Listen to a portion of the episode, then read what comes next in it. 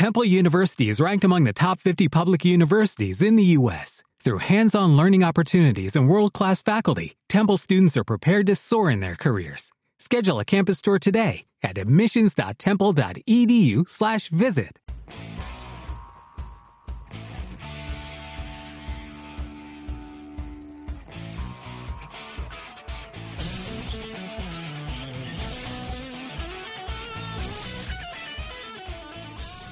Bienvenidos al podcast número 46, raya 3 de Crónicas Gumba. Ah, de frente mío, César Flagstad. Buenos días, tardes o noches, según nos escuchen. A la izquierda de César, Víctor Dalos. Buenos días, tardes, noches, según nos escuchen. Y a la izquierda de, de Víctor, Andrés Valencia. Hola a todos. ¿Y quién les Ah, habla? Haciendo el strike. ¿Y quién les Abónica habla? y falla. ¿Y quién les habla? Segan 81 Co, Sergio Vargas. Eso, El eso- día de eso hoy- fue porque no me perdonó la del Babuken del podcast anterior. El día de hoy, Andrés nos trae un juego. Sí, señor. Rayman Legends pues, de Ubisoft para Wii U. Un juego de multiplataformas que salió también en muchas plataformas. Listo. ¿Qué vamos a dejar a la gente escuchando mientras nos preparamos?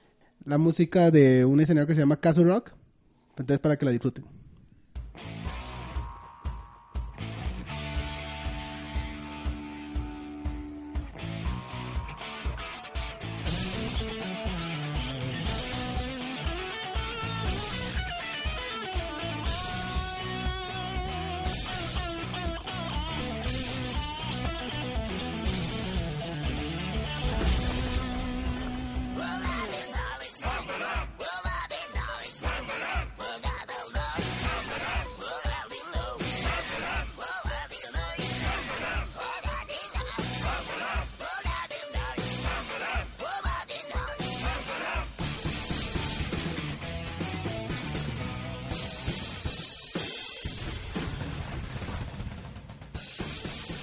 Andrés, Señor. Rayman Legends.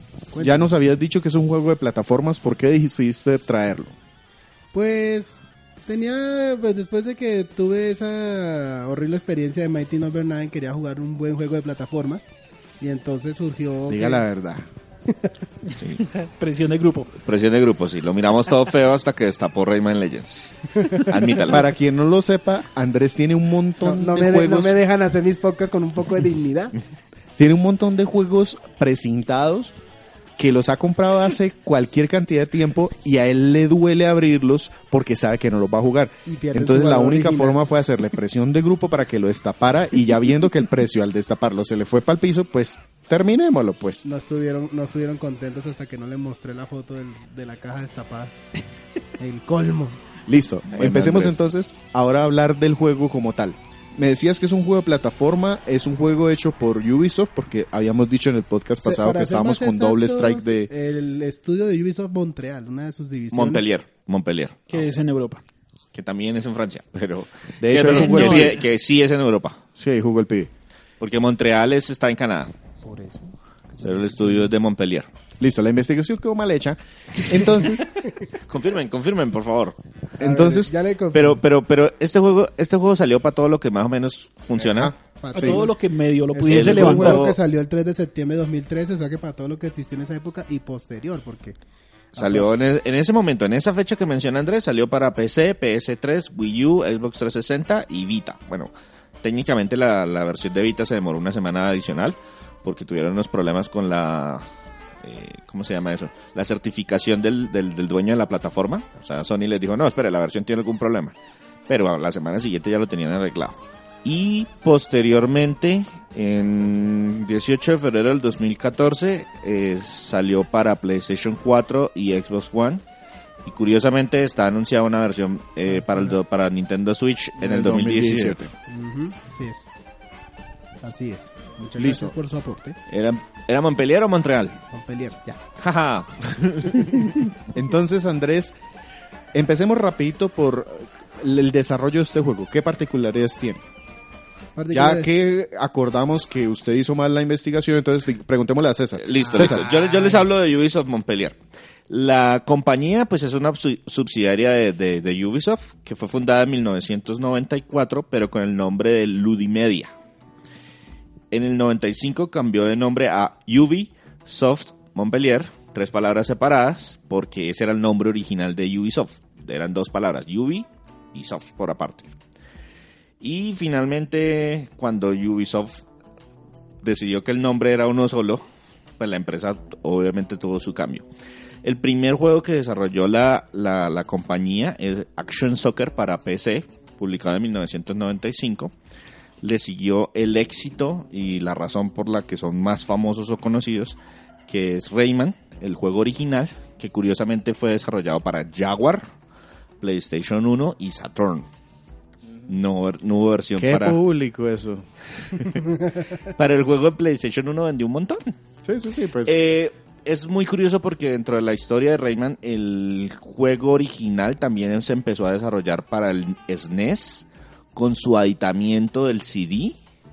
Y luego tuvieron que cancelarlo porque Sony se peleó con Nintendo. sí, de hecho hace poco Sony, salió etcétera. un, un ROM eh, que publicó Ubisoft diciendo, mire, hasta aquí llegamos en esa versión de Super Nintendo, Ajá. como haciendo eco de, de que pronto puedan hacer algo con eso. Otros juegos más famosos de Ubisoft Montpellier eh, son Beyond Good and Evil, que en este momento está en boga porque anunciaron la segunda parte que ahora sí está en desarrollo.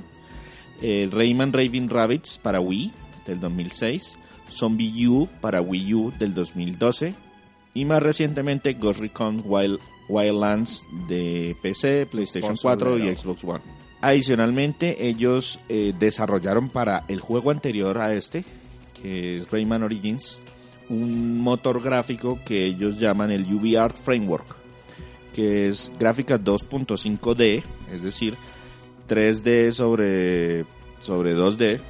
Y la idea es que ese motor es capaz de colocar gráficos vectoriales, es un poquito mombo técnico, pero pues eh, gráficos vectoriales sobre fondos 2D sin hacer mucha codificación. Es decir, es muy sencillo para el artista utilizar ese tipo de, de gráficas. O sea, pueden hacer modelos para los personajes y para hacer el juego como tal, y los escenarios pueden ser sencillamente arte en el fondo. Exactamente. Si, Ese mismo si motor- recuerdan un poco el tema de animación, eh, si se acuerdan de las animaciones de Popeye de los años 40 o de los años 30, en los cuales eran fondos de en tres dimensiones, pero el personaje se movía en un, en un Eso universo de los dos. cortos de Max Fleischer. de esa época. Exactamente, es, Y es más o menos eso refleja un poco el Ese juego. motor gráfico lo utilizaron para Rayman Origins, Rayman Legends, Child of, Child Light, of Light. Y un juego que no salió en plataformas de Nintendo, pero que también tuvo una muy, muy buena acogida que se llamaba Valiant Hearts.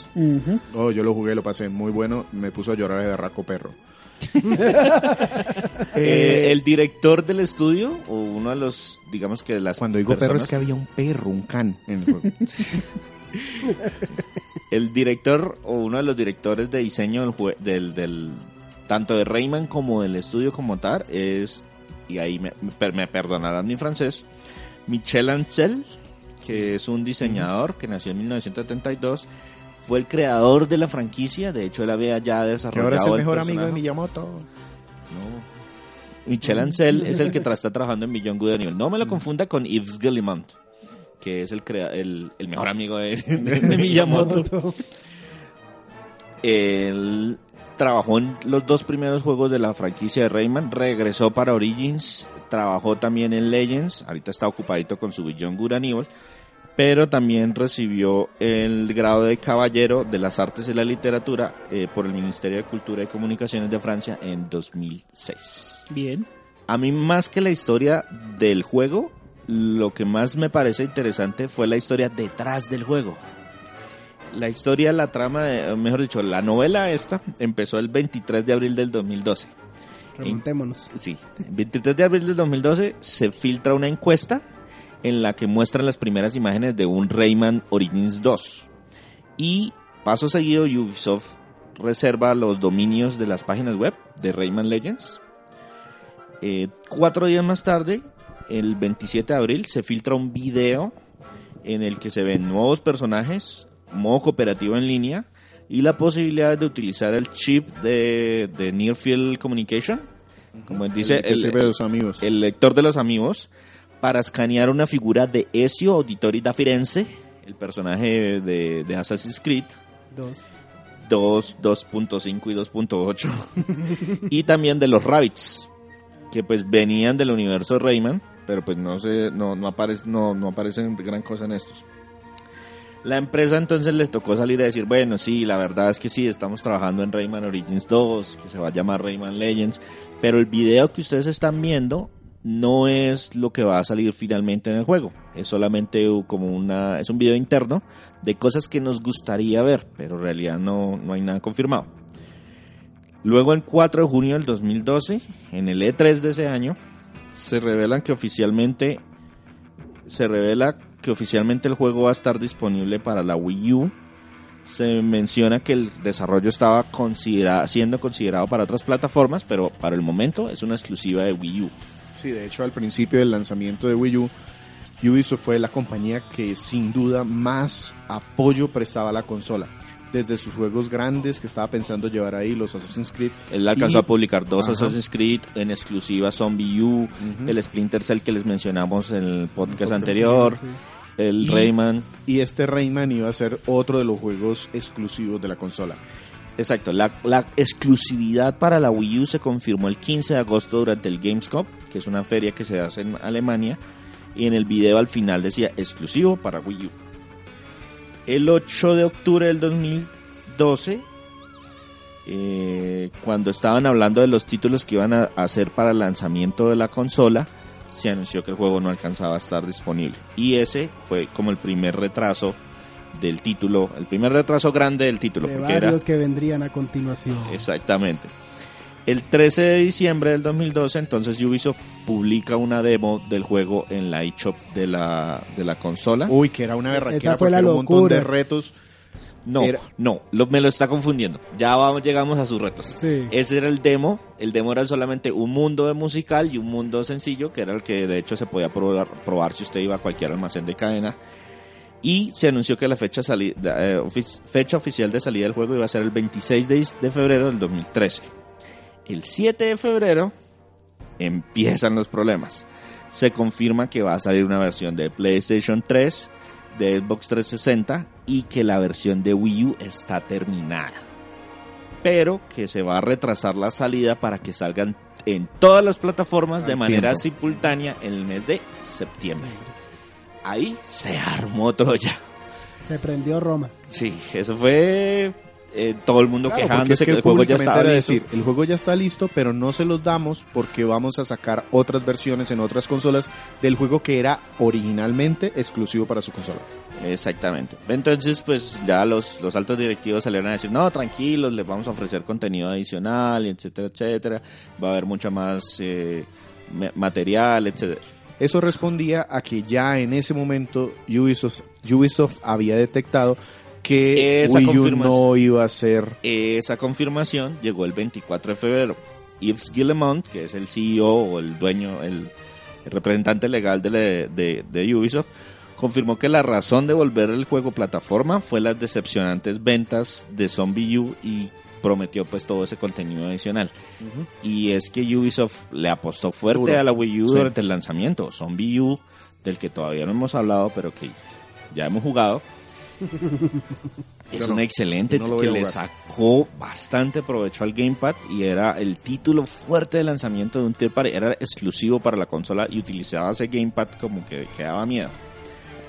Bueno, siguiendo con Rayman, el 25 de abril, y ahí es donde llegamos a lo que yo creo que estaba mencionando Víctor, se lanzó en la eShop el modo de retos en línea, que tenía una tabla con los mejores puntajes, un modo fantasma y retos diarios basados en cinco niveles, uno de esos que era exclusivo de Wii U. Y para todos los que los descargaron antes del 28 de agosto, les regaló un traje para si compraban el juego original. Sí. Y de hecho, ese demo fue el que me convenció a mí de comprar el juego. Eh, que ya adelante vamos a hablar de qué trae y, y por qué está recomendado el juego. Y finalmente, el 7 de agosto del 2013, a través de un Nintendo Direct, se, anunciaron que había dos trajes exclusivos para Wii U, uno de Mario para Rayman y uno de Luigi para Globox. Y digamos que esa es la historia hasta ese momento del lanzamiento del este. Eh, así como mención adicional para las versiones de PlayStation, porque pues lo podríamos hablar en el tema técnico, pero hay un elemento y es que el juego corre a 60 cuadros por segundo y a 1080. Así. Entonces, ¿qué, por ¿qué, qué nuevo tiene la versión de Play 4 y Xbox One sobre las versiones anteriores? Y la respuesta es texturas descomprimidas y más tiempos de carga más rápido. No hay ninguna otra diferencia entre esas versiones. Bueno, hasta ahí ya la historia del la historia detrás del juego. Listo. Listo. Ya con esto de la compañía, entonces hablemos un poquito del juego como tal, pero no sé si ustedes tengan el conocimiento de Rayman. Yo recuerdo haber jugado Rayman en, en, eh, algún Yo, juego yo en la verdad 3D. nunca jugué Rayman. Siempre tuve como curiosidad, pero como en ese tiempo... De, Rayman es la mascota de Ubisoft. Sí. Entre comillas, la Sí. mascota de Ubisoft, sí. mascota de Ubisoft, sí. Es, Ahorita el asesino es la mascota de Ubisoft Sí. porque él saca como 80 mil juegos. es un personaje, pues básicamente todos sus juegos son de plataforma en dos dimensiones o tres dimensiones. La particularidad de Rayman es que sus extremidades no están unidas a su cuerpo, a su torso, y juegan mucho con eso. Con que si los puños se extienden, que si los pies le permiten, eh, que el- la cabeza le permite flotar, bueno, cosas así. Y el tema es que pues lo manejan con bastante humor en todo en todo todo momento. Claro. Listo, entonces Eh, ahora sí, el- pasémonos a este yo, juego. yo sí rezo- yo sí recuerdo algo del Rayman 2. De hecho, el Rayman 2 fue como el más popular, como el primero, lo que les mencionaba, las plataformas Jaguar, Saturno y PlayStation 1. El de PlayStation 1 más o menos pegó y en la segunda entrega pues se expandió y es el que la mayoría recuerda. Incluso había un Sí, demo en Rayman pe- 2. computador y todo el cuento. Ujú. Rayman 2 era el que... Y pues Ubisoft decidió resucitarlo, por así decirlo, en Rayman Origins. Ush, en el 2000... ¿Qué fue eso? ¿11? ¿10? Creo que Sí. 2010. 10. Fue en el 10. sí. Listo. ¿Qué historia tiene este juego, Andrés? Bueno, entonces como les mencioné antes, yo la verdad no conocía nada de Rayman. Sol- pero entonces este juego es una secuela directa del anterior, de Rayman Origins. Eh, básicamente aquí los héroes están descansando en el mundo donde se desarrolla que se llama el Claro de los Sueños, están todos dormidos después de su última aventura.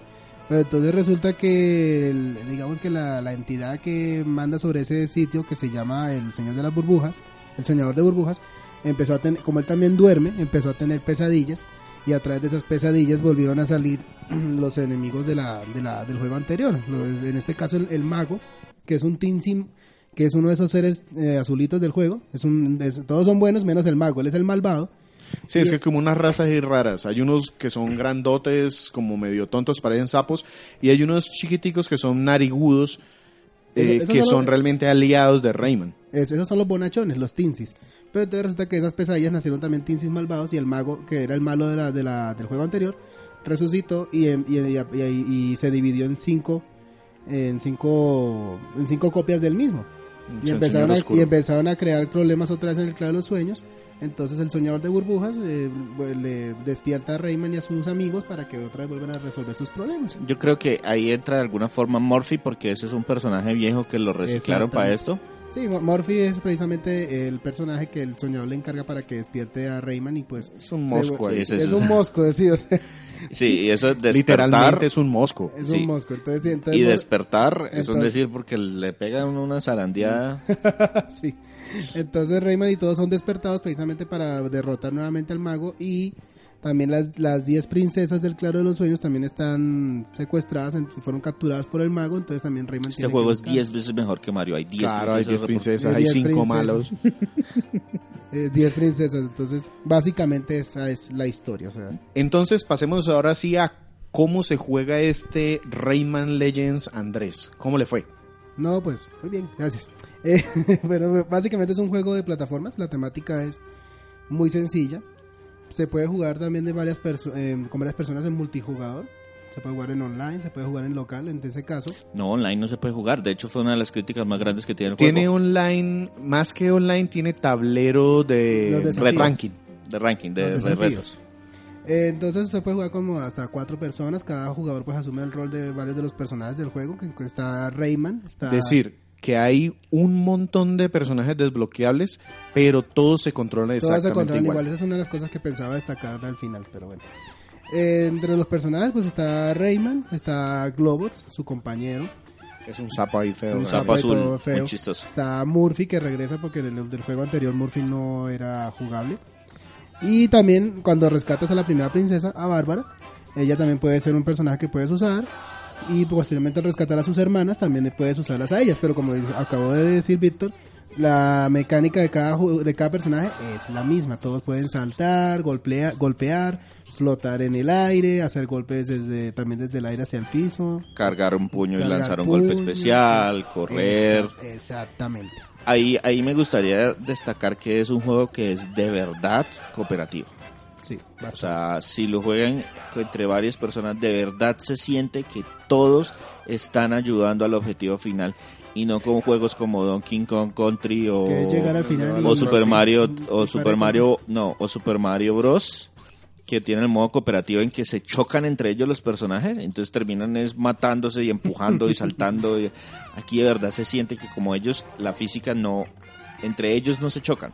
Sí. No hay fuego, amigo. No hay fuego amigo, No. exacto. Entonces, de verdad, el juego se siente realmente cooperativo. Claro. Y le hago una mención ahí, el juego es para cinco personas en el Wii U. Sí, porque la pantallita aparte da la funcionalidad de El tener a la mosca. De, de, de controlar a Morphy. Y Morphy, interactúa con los escenarios. Exacto. Es un juego de plataformas que tiene más de 80 niveles que están divididos en 5 mundos. Tú ingresas esos niveles a los Mario 64, es decir, a través de unas pinturas.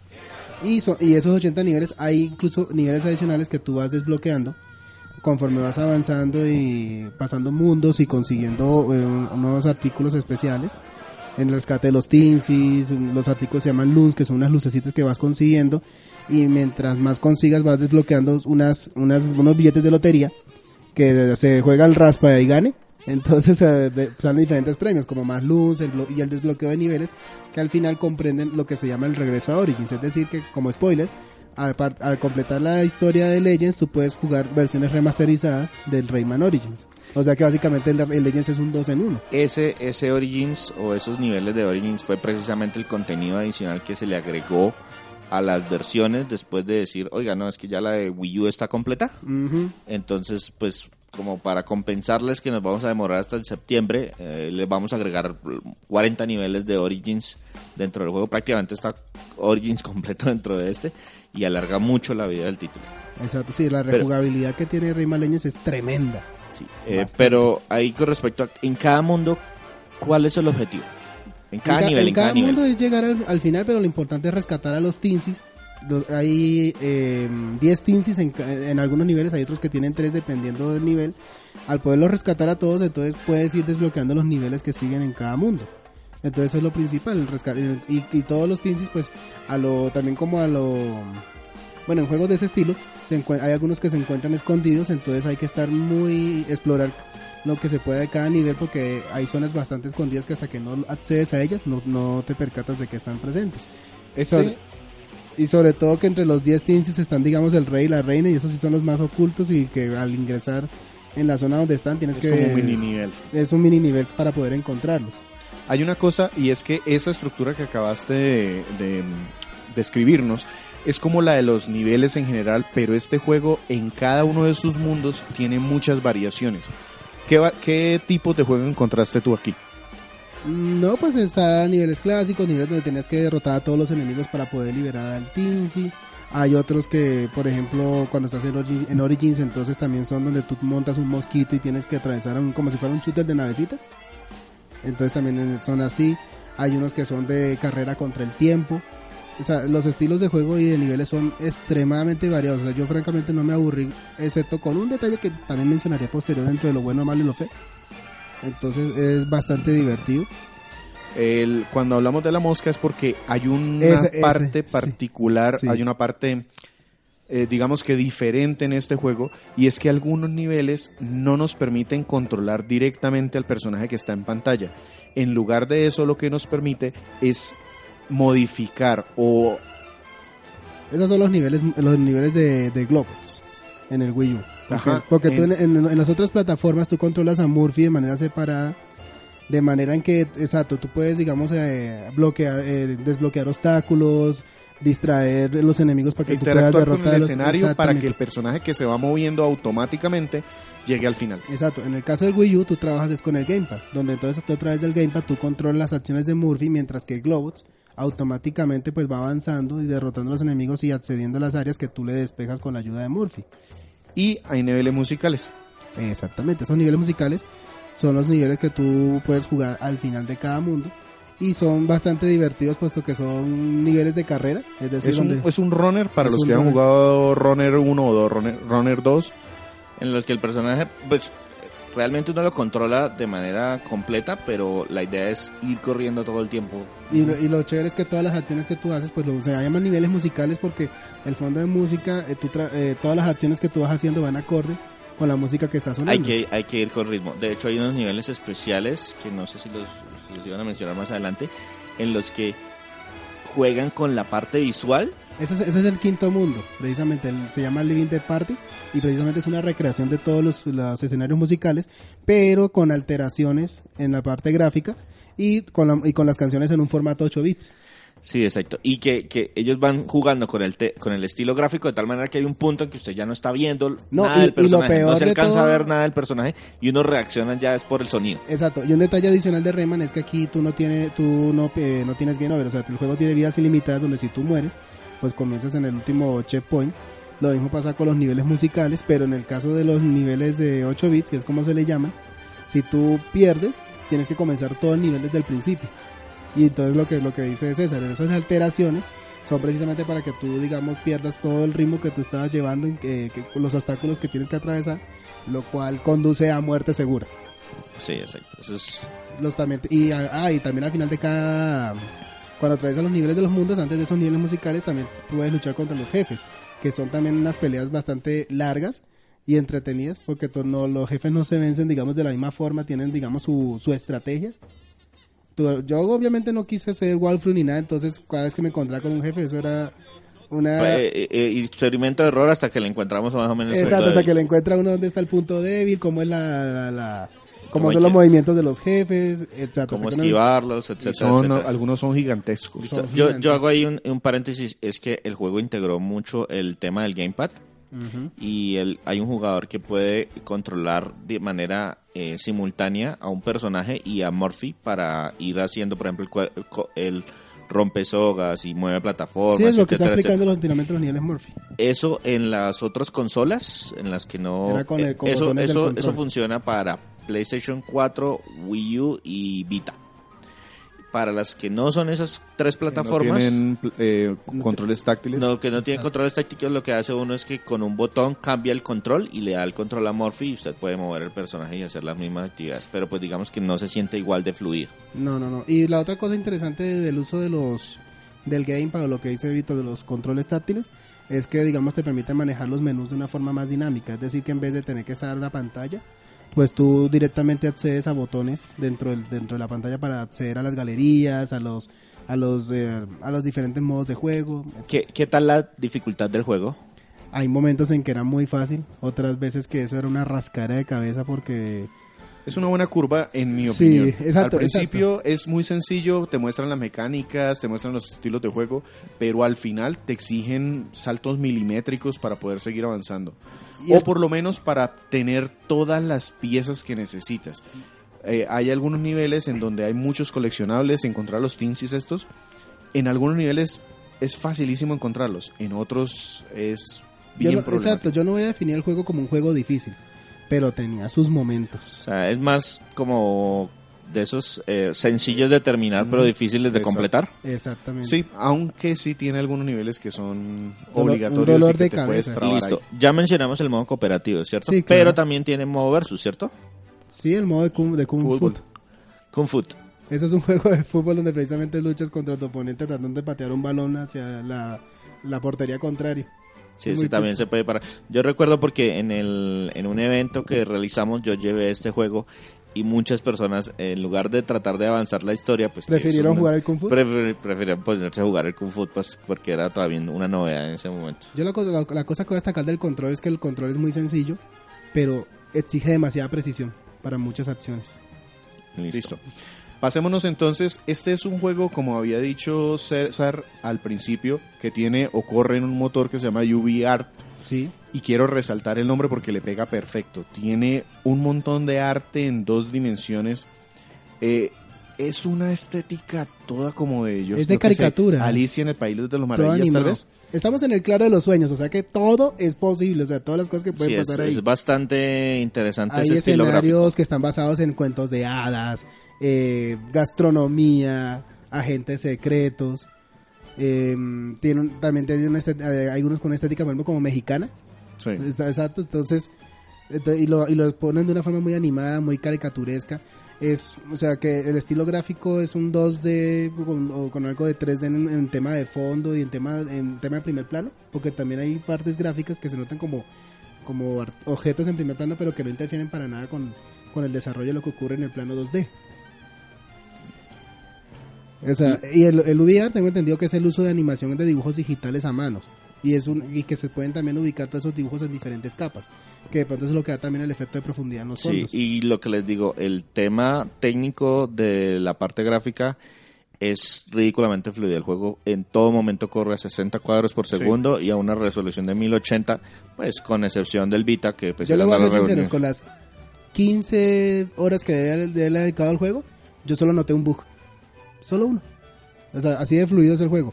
También el tema de la iluminación es muy buena, hay detalles de sombras, eh, también hay detalles de, del movimiento del agua. Todo está increíble. ¿Qué Listo. más? Ah, Hay, hay también reflejos. Y en sonido, En sonido, aquí no hay voces. no, no hay voces. Aquí todos son Ah, chilliditos. gibberish, Al- eh, que esos soniditos que bla, bla, bla. Ah, Yo creo que lo más claro que se nota literalmente al es un yeah. Ah, sí, ellos utilizan ahí la, la onomatopeya clásica. Exactamente. Pero la música excelente, es muy a- es orquestada, va acorde con el ambiente también de los escenarios. Si estoy en México, pues se escucha una música de mariachi. Si estoy en un cuento de, ha- de, de los escenarios de cuentos de hadas, se escucha una música mm, como de la música ga- galesa o gaélica, creo que se le, llama. Ajá, sí, correcto. Como de esas músicas de que se usa en Irlanda. Ujú. En los escenarios de, de agentes secretos se escucha esa música de sigilo, a los James Bond, cosas así. Y pues obviamente resaltamos mucho el tema de los escenarios musicales. Son Algunos de esos escenarios utilizan eh, mixes eh, o, re- o recreaciones de, de temas famosos. Está Eye of the Tiger, está Wow Betty. No sé, son canciones muy clásicas, pero entonces obviamente las implementaron muy buena en, la- en, la- en los escenarios musicales. Como para darle, sí, exacto, son, son canciones que uno reconoce fácilmente, entonces es fácil seguirle el ritmo que es importante pues y la de otra cosa mundos. es que, y la otra cosa es que la música no es repetitiva es bien es muy ambientada pero yo no la consideré repetitiva. Entonces yo creo que lo que es la parte sonora uno de los aspectos más fuertes de Bueno, Rayman hablando de sonido entonces, ¿con qué canción nos quedamos antes de irnos a hablar con el de lo bueno, lo malo y lo feo? Mm, vamos a ponerles precisamente vamos a ponerle Wuhu. Ah, se llama Wuhu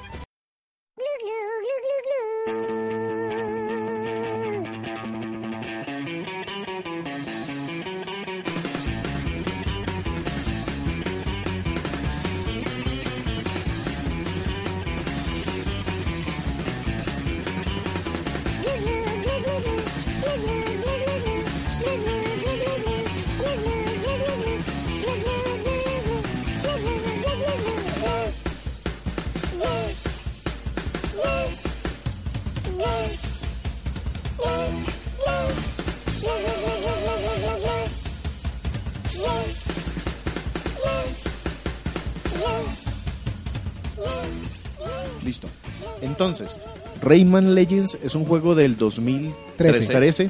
que salió en un montón de consolas, es un juego de plataforma. Y Andrés, cuéntenos, ¿qué califica usted como bueno en este juego?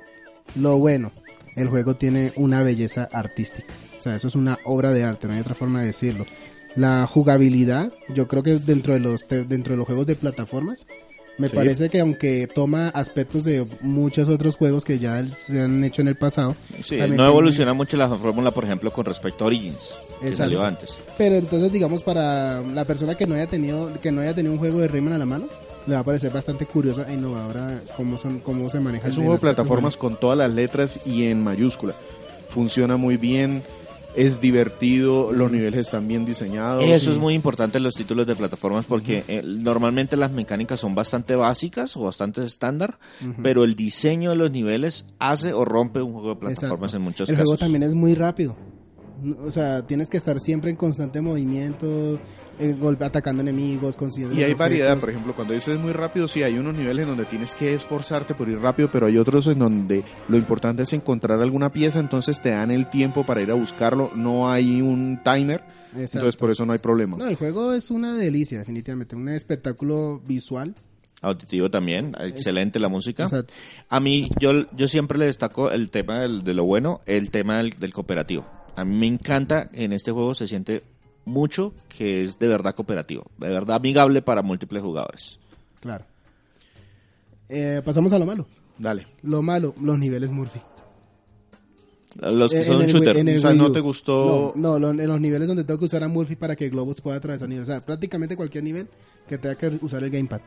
Solo el gamepad. Sobre el gamepad. Esos Sí, niveles, creo que aunque listo. A mí esos me rompieron también un poquito Eh, el ritmo del juego. Exacto. porque- Eh, el tema es el tema es más de ritmo, porque esos juegos esos se vuelven muchas veces no solamente reflejos, sino a veces como medio acertijos.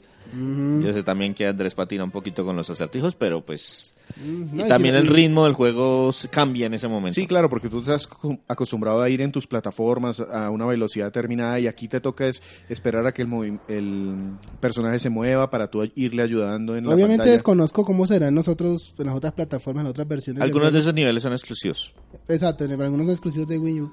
Y entonces lo que dice Vito, la, la acción, boom, atenuación completa, o sea, eso muere. Pero Y- eso es una opción que fue desarrollada para el Para Wii U, Para sí. Wii U, o sea, obviamente es una clara muestra de tratar de explotar la- las capacidades del gamepad en el Wii que U. la verdad se agradece porque eso era lo que necesitaba en ese momento la consola, pues no tuvo el éxito. De pronto, ¿cómo le fue en ventas a este juego? El juego le fue relativamente bien en ventas, no, no y todavía vende. y todavía vende, es cierto, pero curiosamente la versión de Wii U no fue la más vendida. Y qué triste. Fue la versión, sin mal no recuerdo, de PlayStation 3. La de Wii U no está tan atrás, Ujú. pero teniendo en cuenta que pues, es un juego que tiene extras en la versión de Wii U y que tiene más contenido y que que tiene tiene más... un, un modo desarrollado para la Wii No, U. la- y la- se- la y que tiene los trajes adicionales. Digamos que, que, que la versión de Wii U recibió un mimo adicional que las otras no, pero y sin embargo no, le alcanzó para superar en ventas a la de competencia. cosas que hay que desbloquear es Yo- tremenda. Yo eso lo tengo, o sea, al principio me parecía bueno lo de los desbloqueables. Cuando son los niveles me parece buenísimo porque es más juego. Pero a veces es, eh, al principio los desbloqueables son que el gorro, que el personaje nuevo, que el no sé qué. Son tantísimas cosas que al principio yo decía, uy, qué bacano. Y al final decía, ah, pues es la misma vaina. O sea, Pero otro eso sería sombrero. que, como ya hablando de lo malo, Eh, no, yo lo- del- perdón, no, de lo feo. Agregándole a lo malo. No, creo. no, no sé, yo al principio lo consideraba bueno y cuando ya pasaron mis, porque yo le dediqué como 20 horas, más de 20 horas a este juego, el, el tema de allá de desbloquear cosas ya me parecía hasta aburridor. Yo lo pondría como algo que al final no fue... Yo lo decir, mencionaría tal vez como algo feo. Como algo feo, sí, puede ser. Que algunas veces los desbloqueables no valían la pena. Sí, Pero ya que saltamos al capítulo feo, yo voy a decir que el juego no me pareció feo. Lo único feo es que precisamente el juego no tuvo el reconocimiento que merecía. Sí, Eso eso es lo único que yo podría decir. Pero el juego no me pareció feo. O sea, Y, y el juego, el juego, entre comillas, cumplió las expectativas, pero cumplió las expectativas de Ubisoft porque lo sacó en todo lo que se movía. exacto. Si hubiese quedado solo con la versión de Wii U, no hubiese cumplido. Con lo cual, hombre, de entender, la decisión eh, como empresa fue la más acertada que pudieron haber tomado. Hablemos entonces ahora del juez Goomba. ¿Cómo, ¿Cómo lo calificaría ese juez Goomba a este juego? Ay, si no fuera por el tema de los niveles Murphy, yo lo hubiera puesto en 10. Pero No. para mí es 9 de 10. No, no. Bueno, otra vez. ¿Cómo calificaría el juez Goomba este juego?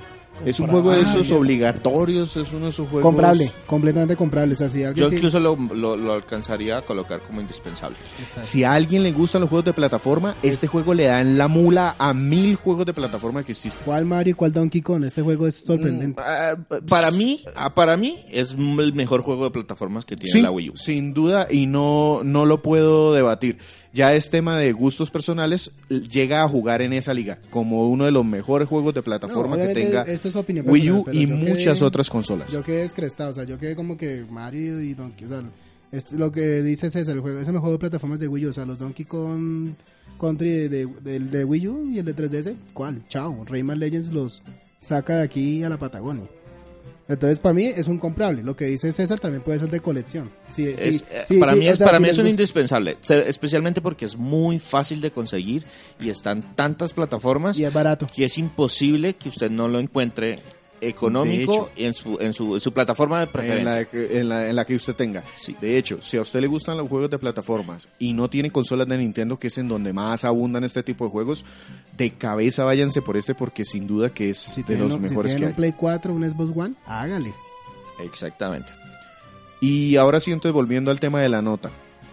Pues lo que le digo, eh, lo que te, lo que yo te decía, como a mí me pareció que los niveles Murphy le, le quitaban bastante acción al juego, eso es lo que me hace restarle el 10. Por eso yo le pondré un 9. Listo. Sí, el 9 es una muy buena nota. De Y hecho, de hecho es creo que por eso está en todos lados. No, tiene unas notas excelentes. Pues las notas varían un poquito. La versión de No, Wii U que- está... Y la crítica le dio Es que la... alfombra roja. O sea, el juego fue lo mejor. O sea, La versión de Wii U tiene unos puntitos adicionales, pero lo que les digo, cualquiera de las versiones es, Es igual de es buena. muy, muy buena. Muy, muy buena. No, o sea, de los mejores juegos que he jugado. O sea, lo que tú me dices, yo tengo un resto de juegos empacados y me pregunté cómo carajos no lo había jugado todavía. Listo. Excelente, en todo, en todo sentido. Todo ahorita nos vamos a poner en la tarea de ver cuál le destapamos. Listo. ¿Alguien, por favor, despierte a Sergio para que nos despida? Todo despierto. No parece. Llamen al cerrajero. Listo. eh, nos pueden encontrar en Twitter, arroba crónicasgumba.com. También estamos en... Nos pueden encontrar en Twitter como arroba crónicasgumba. También nos pueden encontrar en www.facebook.com slash crónicasgumba y en nuestra página de internet www.crónicasgumba. Nuestro podcast lo pueden encontrar en iBox, iTunes y TuneIn Radio. como Crónicas Gumba. Olviden, no olviden recomendarnos, eh, descargarnos todos los comentarios que nos envíen, también nos sirven un montón. Y sin más que decir, Hasta luego. Hasta luego. Si tienen- ay, perdón, ¿de qué vamos a hablar la otra semana? tenemos Gumbate. Vamos a hablar de un montón de películas de Ubisoft. No, mentiras. Vamos a hablar, vamos a hablar de eh, películas de videojuegos, basadas en videojuegos. Listo. Nos vemos en una semana entonces, hasta luego. Hasta, Hasta luego. Hasta luego.